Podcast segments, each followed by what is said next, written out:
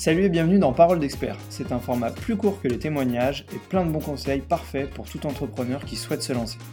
Dans Parole d'expert, tu retrouveras, comme son nom l'indique, des experts pour te parler de sujets liés à l'entrepreneuriat.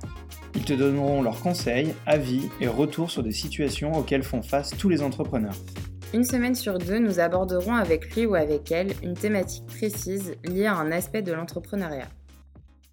Nous voici donc dans le troisième épisode avec Nian Dohan, chargé de projet à la mission entrepreneuriat de l'Université de Nantes. Et oui, son intitulé de poste a changé, mais il accompagne toujours des étudiants entrepreneurs qui souhaitent lancer leur projet.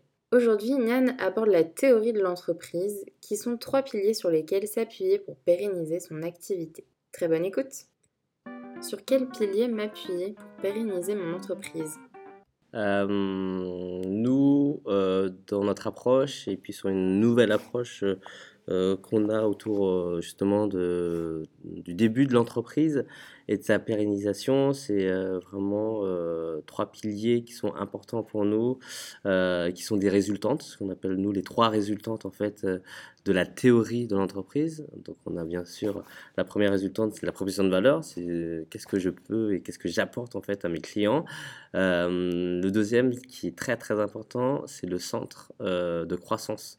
Euh, souvent les startups oublient en fait à la fois euh, le centre de croissance et le centre de profit, en fait, ils sont très très focalisés sur qu'est-ce que je peux apporter en fait aux clients. Mais euh, ce qui est important en fait par la suite, et on voit beaucoup d'entreprises hein, ou de startups qui ont levé beaucoup d'argent, euh, qui ont un produit qui a de la valeur, mais la difficulté pour eux après, c'est de se dire comment je diffuse, comment j'arrive que cette comment dire que ce produit soit désiré, mais soit vraiment désiré avec une récurrence. Et, euh, la difficulté, c'est de dire qu'est-ce que j'actionne, qu'est-ce que je mets en place en fait dans mon entreprise, justement pour que en fait les gens puissent avoir ce besoin et ce besoin d'acheter et cette récurrence euh, pour acheter en fait mon produit ou mon service. Puis après, de cette récurrence et de cette croissance, c'est de se dire aussi à un moment ou à un autre, d'avoir cette intelligence de se dire, bah, je fais aussi du profit. On peut euh, avoir une désirabilité de son produit, on peut avoir une croissance, mais à un moment ou à un autre, si nos coûts sont plus élevés que en fait, les prix qu'on met en place, et si on n'a pas de profit, ça sert aussi à rien. Donc du coup, ces trois piliers-là sont vraiment aujourd'hui très importantes euh, à définir, et justement, c'est euh, c'est vraiment mettre de l'architecture en fait de ce qui est dans mon entreprise et de ce qu'on appelle en fait nous la théorie de l'entreprise pour pouvoir après actionner euh, des business models justement pour, pour essayer de savoir lequel est le plus stable. Euh, mais si on s'éloigne en fait de notre théorie, on fait écrouler en fait toute notre entreprise. Euh, moi, je prends comme exemple, j'aime beaucoup prendre cet exemple de Uber, qui aujourd'hui se casse la gueule parce qu'en fait, ils sortent de leur théorie. Leur théorie, avant tout, c'était deux choses un pour les chauffeurs et un pour euh, en fait les consommateurs. Donc un pour les chauffeurs, c'était de se dire que euh, vous allez faire plus de courses parce qu'en fait on a nous une solution en fait de paramétrage, d'algorithme en fait qui vous permet de pas faire 30 km pour aller chercher en fait un client, mais que grâce en fait à notre algorithme, rester dans la zone, vous allez de toute façon dans les 5 minutes avoir un client. Donc ça, c'était s'ils avaient actionné. Et donc du coup, s'ils avaient actionné, c'était le fait de faire plus de courses, mais aussi qu'ils gagnent plus d'argent parce que la commission était basse. Donc ça, c'était de la promesse en fait. Donc du coup, ce qui permettait en fait de l'autre côté en fait au client d'avoir un chauffeur en moins de 5 minutes en un seul clic et qui pouvait avoir une visibilité et on pouvait aussi évaluer en fait les, euh, euh, les chauffeurs. Ça, ça permettait d'avoir aussi un gage de confiance. Donc ça. Donc depuis 2-3 ans, ils sont passés de cette mission à une partie où ils ont voulu gagner beaucoup d'argent, où ils sont partis sur nous, ce qu'on appelle nous plutôt une question de mercenaires, donc euh, gagner de plus en plus d'argent. Ils ont augmenté en fait les commissions pour eux par rapport en fait aux chauffeurs. Et ces chauffeurs donc gagnent moins d'argent. Donc du coup ne sont plus réceptifs en fait à la promesse qui était au départ. Donc du coup moins de chauffeurs. Qui dit moins de chauffeurs dit de l'autre côté et eh ben, en fait une attente beaucoup plus longue. Parce qu'au lieu d'avoir euh, toutes les 5 minutes un chauffeur on est plutôt sur 15-20 minutes. Et donc du coup toute la théorie en fait de Uber s'écroule parce qu'en fait ils sont sortis de leur théorie Donc c'est ça qu'il faut comprendre. C'est-à-dire que qu'est-ce que j'actionne pour pouvoir à la fois avoir de la valeur pour mon client, qu'est-ce que j'actionne pour avoir un centre de croissance et qu'est-ce que j'actionne pour avoir un centre de profit. Et c'est ça le plus important. C'est pas les résultantes, en fait. Le profit, c'est dire que je gagne 10 euros par course. Non, c'est qu'est-ce que j'ai actionné, le fait, par exemple, de l'algorithme qui va me permettre, en fait, de faire en sorte que j'ai plus de croissance. Parce qu'en fait, j'ai plus de voitures.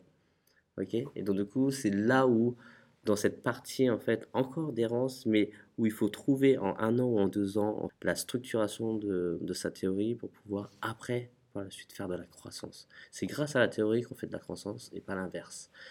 Et, euh, et, donc du coup cette, cette, cette période là qui est un peu compliquée en fait quand on est une jeune entreprise, euh, et qu'on, ce qu'on appelle nous l'amorçage en fait de l'entreprise. Et que si on n'arrive pas justement à avoir ces piliers là pouvoir actionner à la fois la valeur, la croissance et le profit, c'est là où beaucoup d'entreprises de start-up plutôt eh ben, disparaissent très rapidement au bout de 2-3 ans. Parce qu'en fait ils ont travaillé pas sur les trois parties mais souvent que sur une ou deux parties.